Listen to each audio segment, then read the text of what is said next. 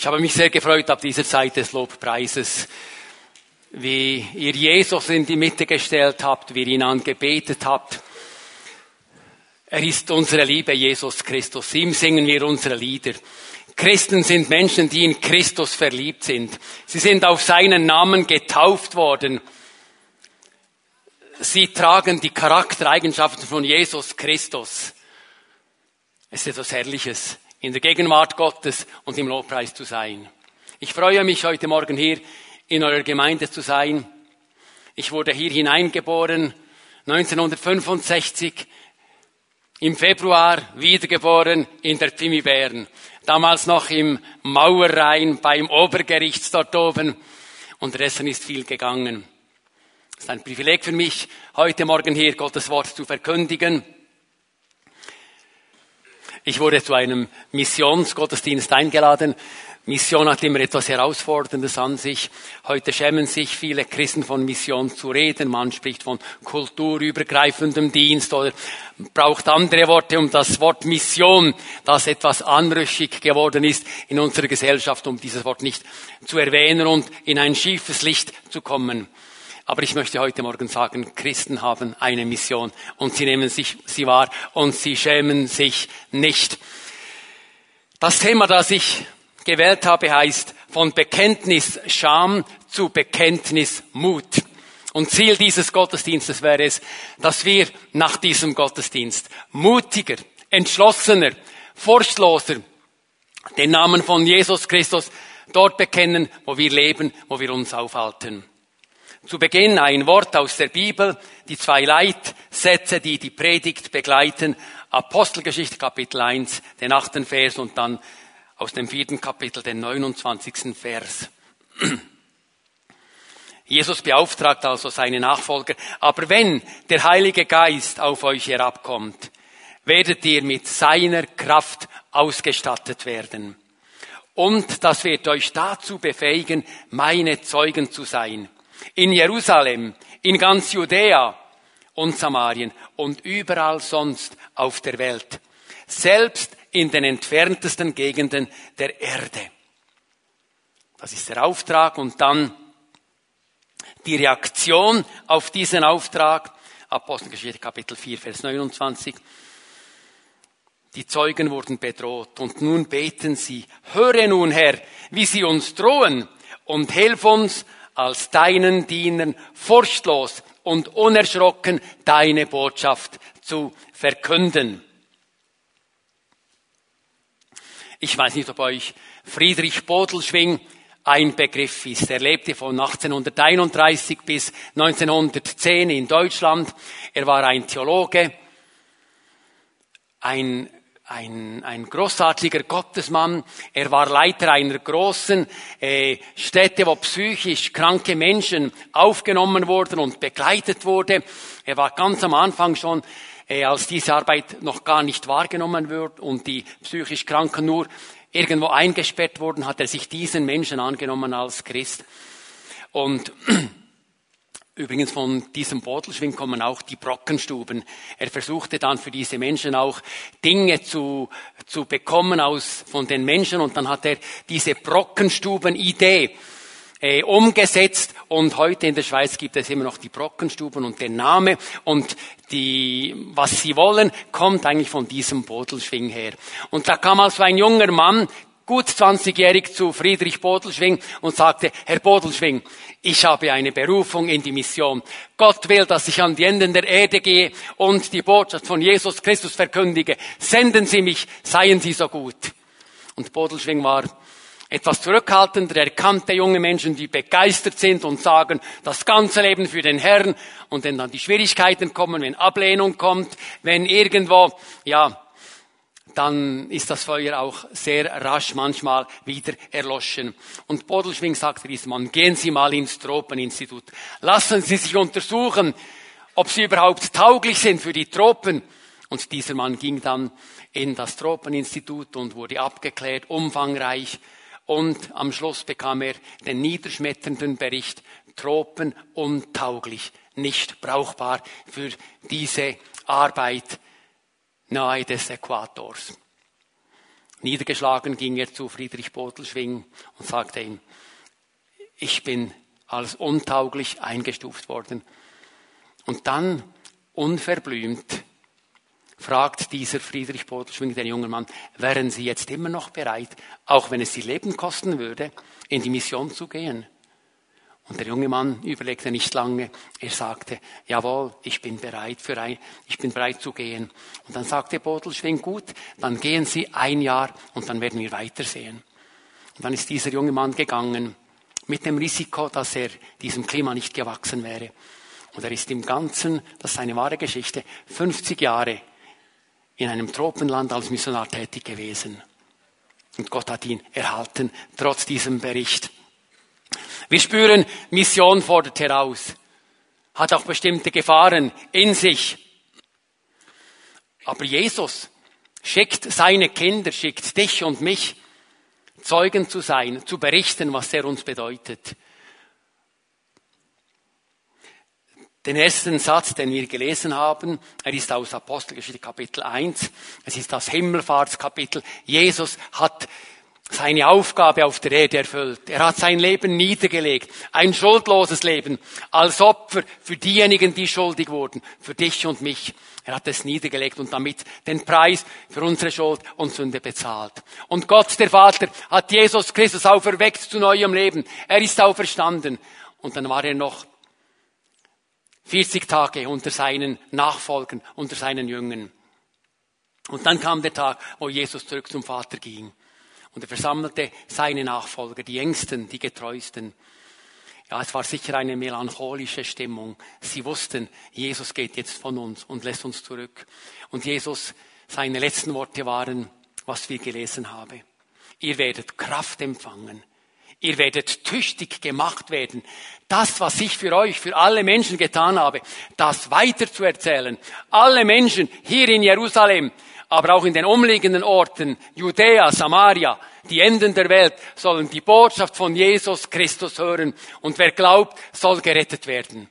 Das war der Auftrag Jesu an seine zurückgebliebenen Jünger. Und der gilt bis heute, der gilt dir und mir. Wo wir leben, wo wir sind, sind wir aufgefordert, Zeugen zu sein. Und ich denke, wer Jesus liebt, wie ihr Jesus liebt, kann gar nicht anders, als von diesem Jesus zu reden. Paulus schreibt dann später an die Gemeinde in Korinth, unser Auftrag als Christen ist, wir bitten die Menschen, nehmt die Versöhnung an, die Gott euch anbietet. Nehmt die Versöhnung an. Wir sind Bittende. Christen sind Bittende. Wir können nicht befehlen. Aber wir bitten die Menschen, wir laden sie ein. Lasst euch versöhnen mit Gott. Petrus sagt dann von dieser Botschaft, die die Jünger aufgetragen bekommen haben, die du und ich als Gotteskinder aufgetragen bekommen haben. Er sagt, bei niemand anderem ist Rettung zu finden. Unter dem ganzen Himmel ist uns Menschen kein anderer Name gegeben, durch den wir gerettet werden können, als der Name Jesu. Anfänglich waren die Christen von Jerusalem mit großem Eifer bei der Sache. Und sie verbreiteten die Botschaft dieses Jesus mit Freude und mit Fleiß und die Gemeinde in Jerusalem, sie wuchs und wuchs. Und sie sprengte wohl den Rahmen. 3000, 5000 und immer wieder mehr Menschen kamen zum Glauben. Aber es happerte in Jerusalem, damit diese Botschaft über die Grenze von Jerusalem hinaus anderen Menschen zu verkündigen. Und sie blieben einfach zu Hause. Es gefiel ihnen so gut in Jerusalem, dass sie keinen Anlass hatten, diese Stadt zu verlassen und in andere Gebiete vorzustoßen mit dieser Botschaft. Und dann passiert etwas. Gott musste massive Schwierigkeiten schicken. Gott schickte Nöte, Probleme, nämlich Verfolgung in diese Gemeinde. Die Behörden begannen Menschen, die Jesus bekannten, zu verfolgen. Und die Gemeinde musste dann fluchtartig Jerusalem verlassen und ließ sich dann in den umliegenden Orten nieder. Und so ging es weiter, dass durch diese Verfolgung, die Gott, die Jesus schicken musste, zu seinen Kindern, damit sie ihren Auftrag wahrnehmen. Also manchmal kann Not durchaus auch von Gott gewollt sein, damit wir etwas tun, was wir vielleicht bis jetzt vernachlässigt haben. Weil heute Missionsgottesdienst ist, Missionsgottesdienst ist und Mission heißt ja wörtlich Auftrag. Möchte ich euch die Frage stellen, euch, dir persönlich und euch auch als Gemeinde. Sind wir Gemeinde nach dem Herzen Gottes, die den Auftrag, den uns Jesus gegeben hat, auch wahrnehmen? Sind wir Zeugen? Sind wir Berichterstatter? Ist Jesus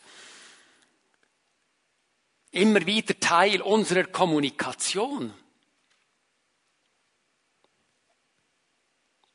Bekennen wir Jesus als Retter und Heiland vor den Menschen?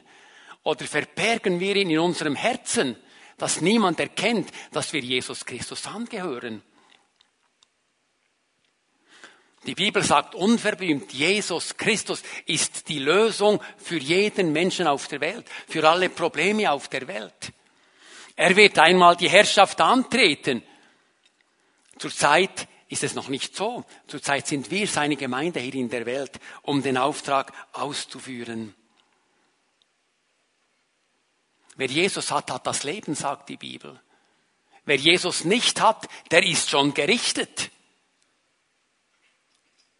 Nicht nur verloren, sondern schon gerichtet. Er hat am Kreuz von Golgatha für die Gesamtheit der Menschen Gottes Anforderungen erfüllt.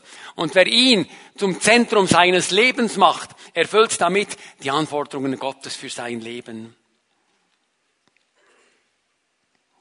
Wir haben gelesen, dass Jesus Christus aber seinen Jüngern diesen Auftrag nicht einfach nur so gab, sondern er sagte, ihr werdet den Geist der Kraft empfangen. Und in der Kraft dieses Geistes werdet ihr meine Zeugen sein.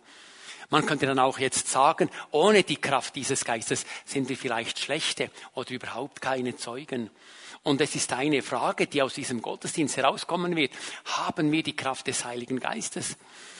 Oft suchen wir Verzückung, wir suchen vielleicht Ekstase und denken, das ist Erfüllung mit dem Heiligen Geist. Hüpfen, tanzen, jubeln. Es ist gut, Gott anzubeten, vor ihm zu tanzen, sich zu freuen an seiner Gegenwart. Aber dann kommt Jesus und sagt nun raus, oder der Heilige Geist kommt und schickt uns hinaus. Nach diesem Gottesdienst gehen wir hinaus nach Hause, morgen auf die Arbeit und dort beginnt unser Dienst als Christen, von Jesus zu reden. Ich werde noch einige Dinge dazu sagen. Ihr werdet die Kraft empfangen,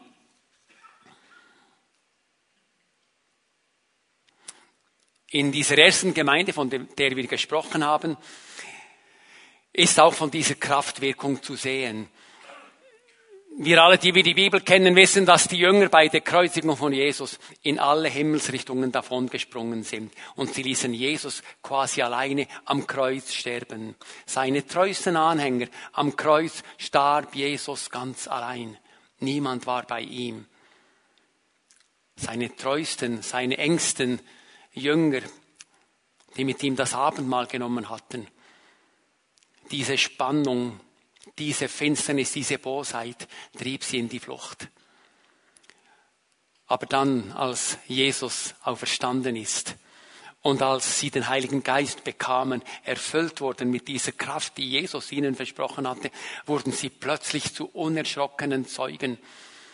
Währenddem sie zuvor die Türen verschlossen aus Angst vor den Juden, gingen sie nun hinein in den Tempel und überall, wo sie waren und redeten unerschrocken von Jesus Christus. Dieser Heilige Geist hat einen riesen Unterschied gemacht. Aus Feiglingen und Angsthasen wurden plötzlich mutige Menschen, die bekannten, Jesus ist der Retter. Das Zeugnis der ersten Christen war so stark, dass innerhalb von 300 Jahren das gesamte römische Reich von dieser Botschaft infiltriert wurde und dann Kaiser Konstantin irgendeinmal im, im vierten Jahrhundert das Christentum, den Glauben an Jesus zur Staatsreligion des römischen Reiches erhob. So stark war die Wirkung des Heiligen Geistes. Dabei wehte den Christen ein harscher Wind ins Gesicht und wir wissen es, denke ich alle, dass in diesen ersten 300 Jahren Tausende von Christen ihren Glauben an Jesus mit dem Leben bezahlten. In den Amphitheatern, den wilden Tieren, den Gladiatoren vorgeworfen wurden und für ihren Glauben mit dem Leben bezahlten. Ist eigentlich für uns fast gar undenkbar, das auf sich zu nehmen. Aber es gibt auch heute noch Menschen, die für Jesus Christus ihr Leben lassen. Ich habe vor kurzem in einem Magazin gelesen, dass am 13. Oktober eine Missionarin, eine amerikanische Missionarin, eine dunkelhäutige Frau, die ein Kinderheim in Haiti, in diesem immer noch vom Erdbeben leidenden Volk, ein Kinderheim leitete und 160 andere Kinder noch äh, in Privathäusern mit äh, Nahrungsmitteln und Mahlzeiten versorgte, die wurde dort als Missionarin erschossen. Passiert am 13. Oktober dieses Monats. Ich habe gelesen, dass am 8. September in Laos Pastor Singekwa in Laos, einem Staat, in dem es verboten ist, von Jesus Christus zu reden, diesem Verbot widerstanden hat. Er sprach von Jesus Christus öffentlich, fuhr fort, Gottesdienste zu feiern und dann kamen Leute vom Staatsapparat und haben ihn vor seiner Frau und vor seinen Kindern umgebracht. Auch das ist fast undenkbar für uns.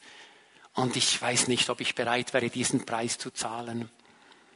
Ich hoffe, dass wenn es soweit kommen würde, dass ich bereit wäre. Aber hier zu sagen, ich würde es genau gleich machen, das wäre vermessen.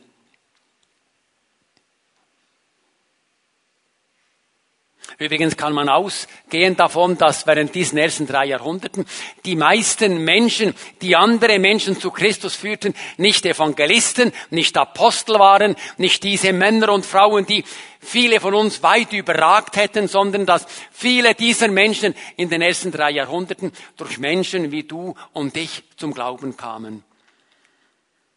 Durch Arbeiter, durch Reisende, durch Händler, durch Kaufmänner, Kauffrauen, Sie waren diesem Jesus begegnet und sie behielten ihn nicht in ihrem Herzen, sondern sie teilten in ihrem Beruf, in ihrer Familie, in ihrem Dorf die Nachricht von diesem Jesus mit ihren Nachbarn, mit Kameraden, mit Berufskollegen, mit ihren Kunden, Kundinnen.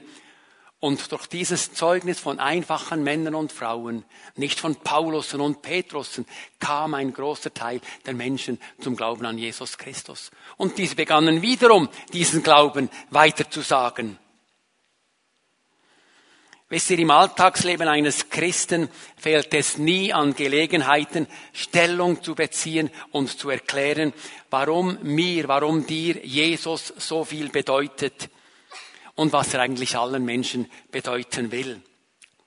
Ich möchte hier ganz kurz etwas erklären zu Zeuge sein und nicht Prediger oder Lehrer sein.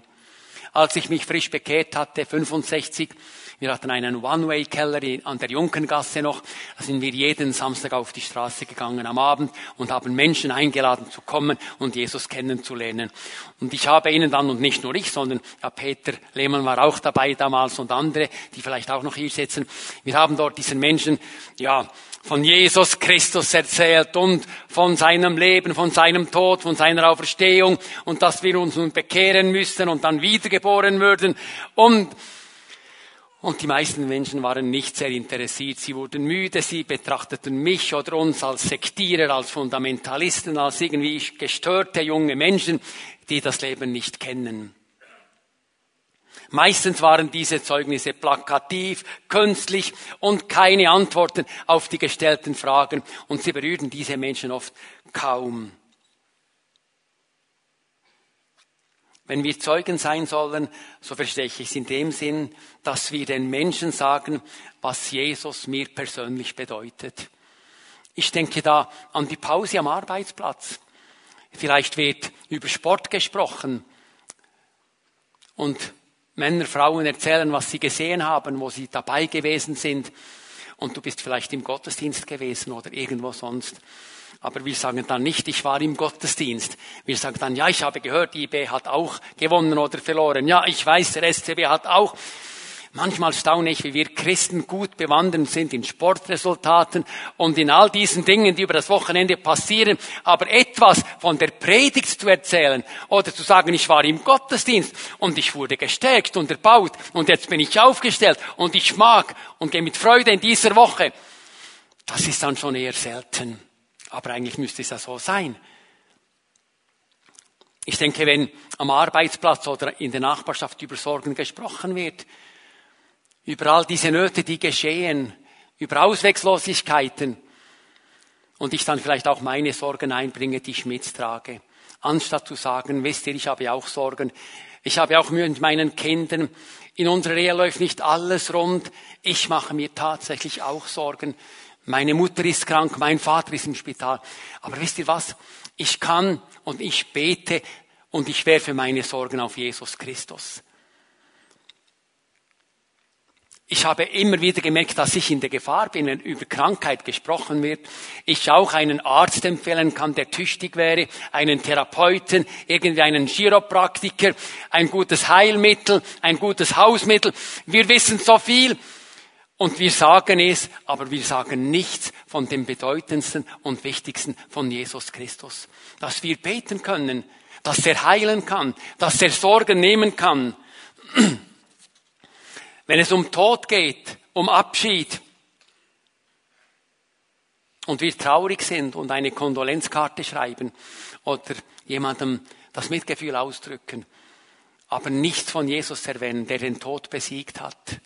Wisst ihr, wir Christen hätten so viele Gelegenheiten, uns ins Leben einzumischen und zu sagen, in all diesen Dingen, in Prüfungen in der Schule, in Schwierigkeiten, wenn ich durchgefallen bin durch ein Examen, zu sagen, okay, stimmt, aber ich habe Halt, weil Jesus Christus in meinem Leben wohnt. Wenn wir solche Berichterstatter von Jesus sind, wenn Jesus uns so wertvoll ist, dass er uns im alltäglichen Leben leitet, Kraft gibt, dass wir überwinden, ich denke, Menschen interessieren sich für diesen Jesus Christus viel mehr, als wenn in ihnen ein, ein Traktat in die Hände drücken und sagen, hier steht alles. Ich kann dir nur empfehlen, mach es auch.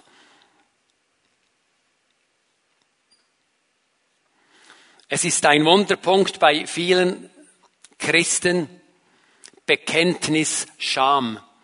Wir tun uns schwer, Jesus zu bekennen. Nicht alle. Fünf Prozent haben keine Mühe.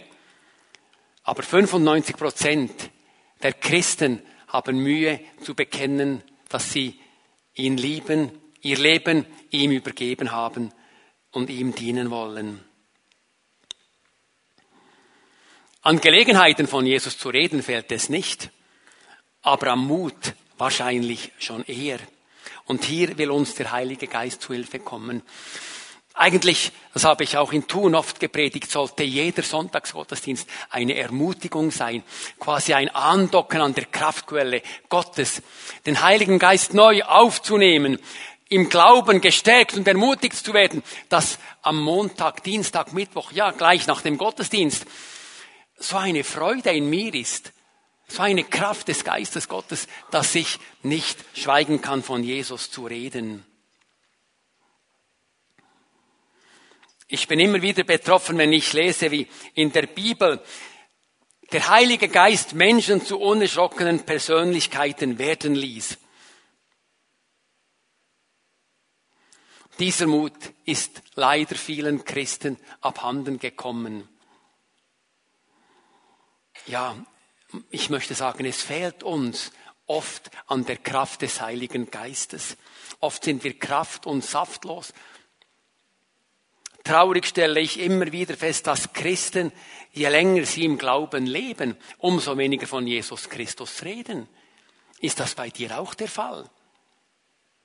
Es ist möglich, erlebt, dass Christen monatelang nebeneinander leben und der eine weiß vom anderen nicht, dass er ein Christ ist und umgekehrt. Es ist möglich, dass junge Männer in der RS sind und Wochen und Monate zusammen im gleichen Zimmer schlafen und sie wissen nicht voneinander, dass sie an Jesus Christus glauben. Ist Jesus so fest in unser Herz eingeschlossen, dass niemand erkennt und spürt, dass wir seine Kinder sind. Viele Christen haben sich sogar entschieden, nicht von Jesus zu reden, außer sie werden auf den Glauben angesprochen. Sie bekennen und sagen, ich will den Glauben niemandem aufdrängen. Wenn jemand etwas wissen will, dann soll er mich fragen. Aber Jesus sagt, das Gegenteil geht. Sagt es den Menschen. Wisst ihr, wir wollen das friedliche Verhältnis zu unseren Nachbarn, mit unseren Arbeitskollegen, mit unseren Mitstudenten, mit unseren Fitnesskolleginnen und Fitnesskollegen. Wir wollen es nicht stören und als Fundamentalisten betrachtet werden. Das wäre ja peinlich. Kommt dazu, dass wir oft kaum mehr im Kontakt sind mit ungläubigen Menschen.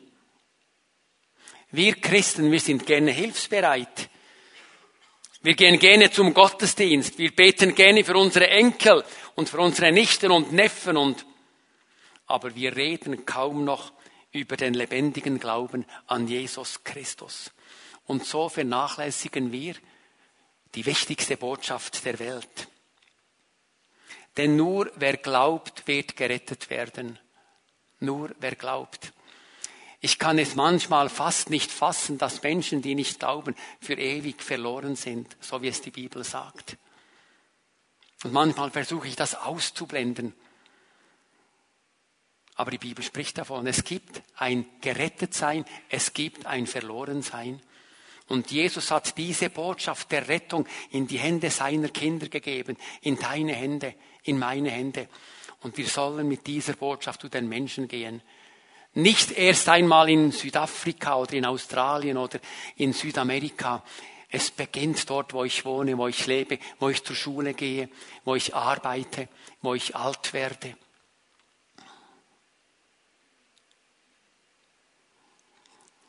Die Bibel sagt in Römer Kapitel 10, nun ist es aber doch so, den Herrn anrufen kann man nur, wenn man an ihn glaubt. An ihn glauben kann man nur, wenn man von ihm gehört hat.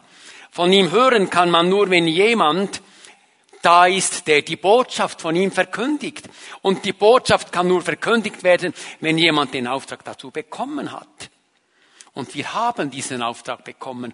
Und ich lade euch ein, ich bitte euch, lasst uns die Glaubensscham ablegen. Man erwerbt sich keinen Respekt, wenn man keine schlicht, keine feste Überzeugung hat. Wir stehen zu dem, was wir glauben. Es ist eine Wohltat, wenn Menschen, wenn wir Menschen begegnen, die wissen, was sie glauben und es auch aussprechen können.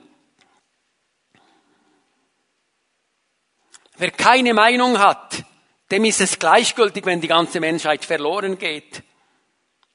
Heute, wo das Christentum aus der Öffentlichkeit verbannt wird und als Zumutung erachtet wird, muss es sich wieder vernehmlich machen, und zwar mit lauter und klarer Stimme. Und das geschieht durch die Menschen, die Jesus Christus kennen und lieben, durch dich und durch mich. Es braucht Zeuginnen und Zeugen, die für die Botschaft von Jesus aufstehen. Die Botschaft, welche er im Leben, aber auch im Sterben trägt. Wir sollen, wir wollen wir dürfen uns wieder vermehrt nach dem Heiligen Geist ausstrecken. Sagen, komm, Heiliger Geist, erfülle mich und mach mich zu einem Menschen, der ein wahrhafter und ein lebendiger Berichterstatter ist von dem, was du mir bedeutest. Wisst ihr, Jesus hält Ausschau nach Überwinden. Paulus schreibt, während er mit dem Evangelium unterwegs war, aus Römer Kapitel 8, die Verse 36 und 37. Deinetwegen sind wir ständig vom Tod bedroht. Man behandelt uns wie Schafe, die zum Schlachten bestimmt sind. Und doch, in all dem tragen wir einen überwältigenden Sieg davon durch den, der uns so sehr geliebt hat. Hier spricht Paulus. Er ist mit dieser Botschaft unterwegs. Wir sind nicht unterwegs, wir sind zu Hause, wir leben hier aber auch wir sind mit der Botschaft unterwegs zu den Menschen. Und er sagt, wir überwinden weit, auch wenn uns der Wind ins Gesicht bläst. Auch Paulus blies der, Gesicht, der Wind ins Gesicht. Und auch er wurde bedroht und die Zeit fehlt, um darüber zu reden, was in 2. Korinther 4, 6 und 11 berichtet wird, was er alles um des Evangeliums willen ertragen hat. Unglaublich. Paulus erlebte viel Widerspruch, aber er überwand. Und die Frage ist natürlich, überwinden wir auch? Überwindest du? Warum konnte Paulus von sich sagen, dass er in allen Schwierigkeiten weit überwindet? Er gibt uns die Antwort gleich selber. Um des Willen, der uns geliebt hat. um Jesus willen. Der Mann, der uns bis in den Tod und in alle Ewigkeit geliebt hat und liebt, ist Jesus. Die Liebe zu Jesus ist unsere Kraftquelle. Aus ihm bricht sie hervor, dieser Strom des Lebens. Durch Jesus überwinden wir und haben auch Kraft von ihm zu reden. Wenn es mit unserem Überwinden, mit meinem, mit deinem Überwinden vielleicht nicht weit her ist, dann mag das mit deiner gebrochenen Beziehung zu Jesus zusammenhangen. Wisst ihr, wir haben den Heiligen Geist verheißen und versprochen und er lebt in uns. Aber wenn unsere Empfangskanäle verstopft sind mit allen Dingen dieser Welt, dann kann die Kraft nicht fließen. Christen sind auch Menschen, die sich getrennt haben vom sündhaften Lebensstil. Sie haben eine Beziehung mit Jesus. Sie leben für ihn. Sie werden von seinem Geist bestimmt und nicht von der Gesellschaft. Wenn der Stecker gezogen ist in unserem Leben, wenn der Glaube nur noch auf Sparflamme brennt, ja, dann ist es nicht verwunderlich, dass unser Zeugnis von Jesus Christus an einem kleinen Ort ist.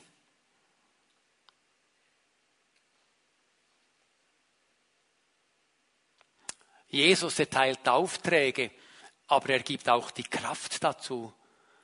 Und heute Morgen diese Predigt ist eine Aufforderung. Streckt euch neu aus nach der Kraft des Heiligen Geistes, um lebendige Zeugen von diesem Herrn Jesus Christus zu sein. Er macht aus Unfähigen fähige Männer und Frauen.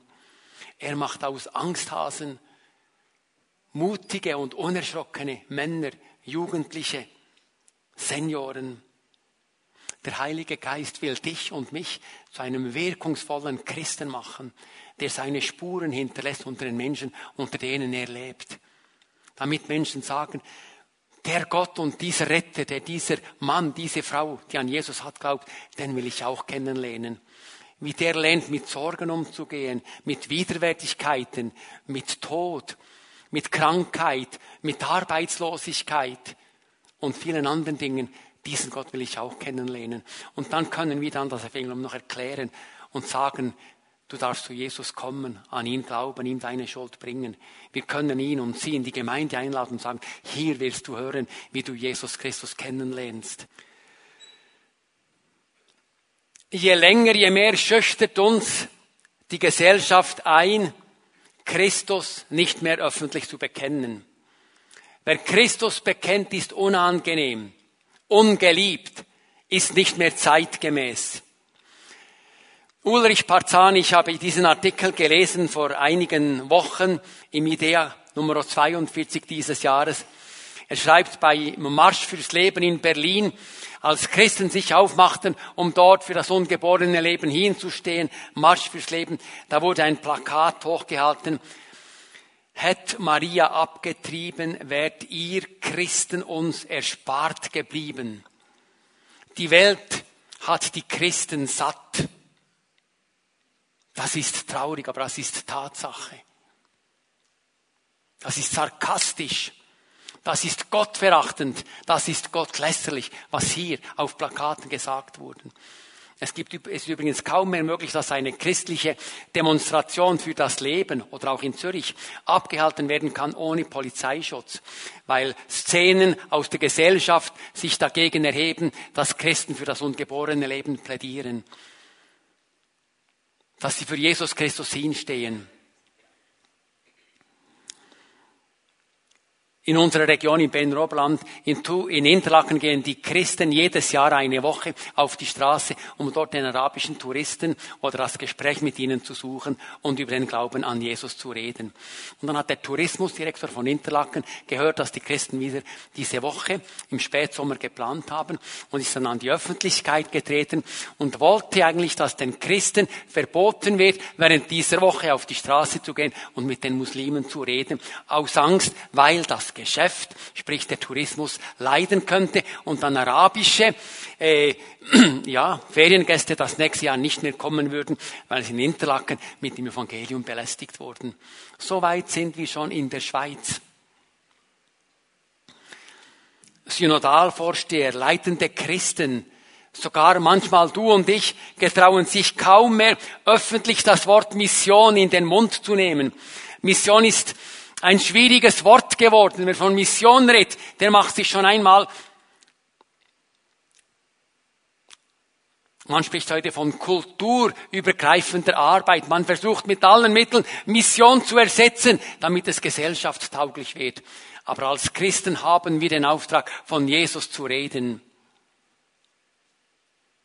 Das rettende Evangelium kann nicht durch soziales Engagement ersetzt werden. Bei den gegenwärtigen Flüchtlingsströmen in Deutschland unter anderem werden Christen gewarnt, die Notlage der Flüchtlinge auszunützen und von Jesus Christus zu reden. Flüchtlinge bräuchten Mitmenschlichkeit, aber keine Mission.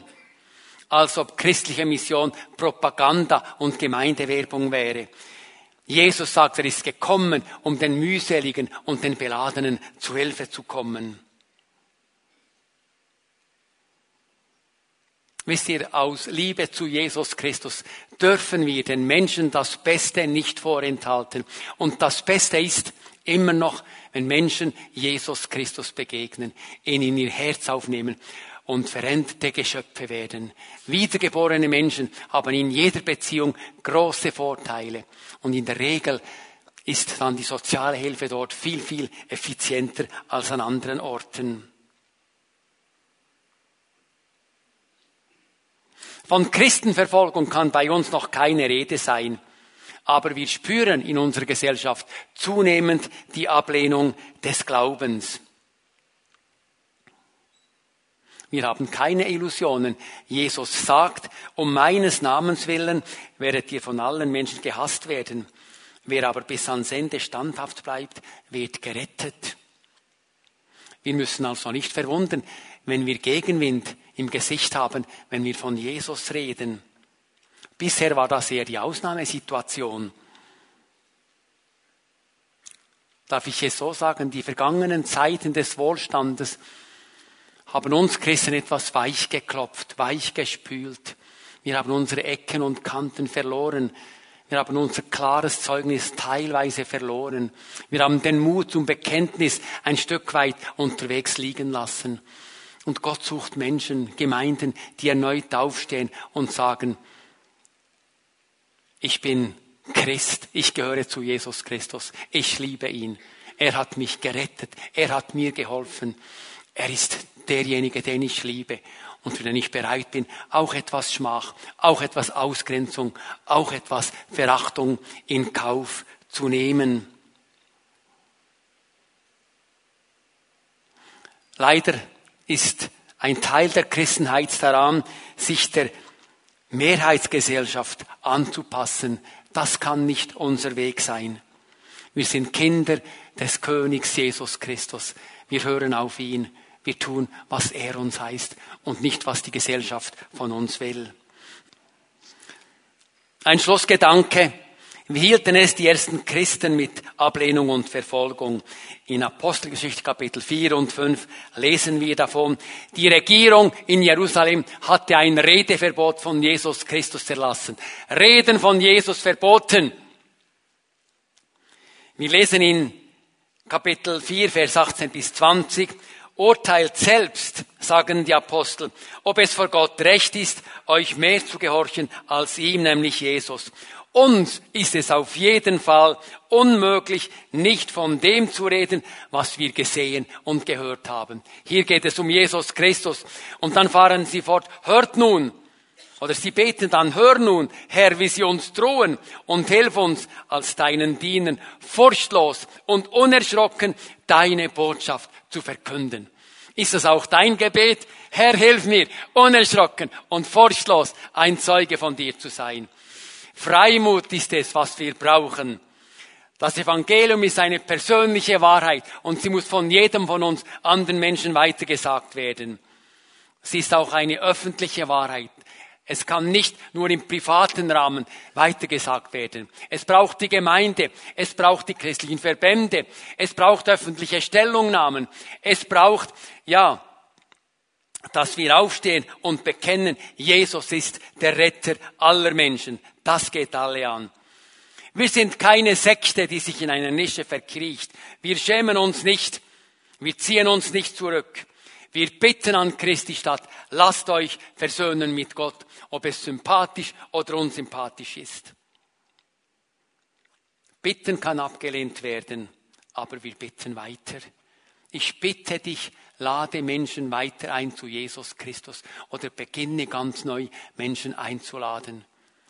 Und ich möchte auch hier kurz sagen in diesem Gottesdienst, wenn Menschen da sind, die Jesus Christus nicht kennen, die sagen, von wem, von was reden die da, wen beten die da an, über wen predigen sie, dann ist heute Morgen Möglichkeit, hier zu kommen. Es sind Männer und Frauen da, die gerne mit dir reden und dir Jesus Christus näher bringen, dass du ihn kennenlernen kannst, an ihn glauben darfst und erfahren darfst. Er verändert ein Leben radikal. Jesus macht Menschen ganz, er macht Menschen glücklich, auch wenn längst nicht alle Wünsche erfüllt werden. Lasst uns beten als Gemeinde, wie es die Apostel getan haben. Herr, gib uns deinen Knechten und Mägden, deinen Männern und Frauen in der Pimibäen mit allem Freimut zu reden, dein Wort. Morgen beginnt es, wo immer du sein wirst. Gott wird die Türen auftun und Gelegenheiten schenken, Jesus Christus als dein Herr, dein Heiland, dein Helfer zu bekennen. Der Herr segne euch mächtig.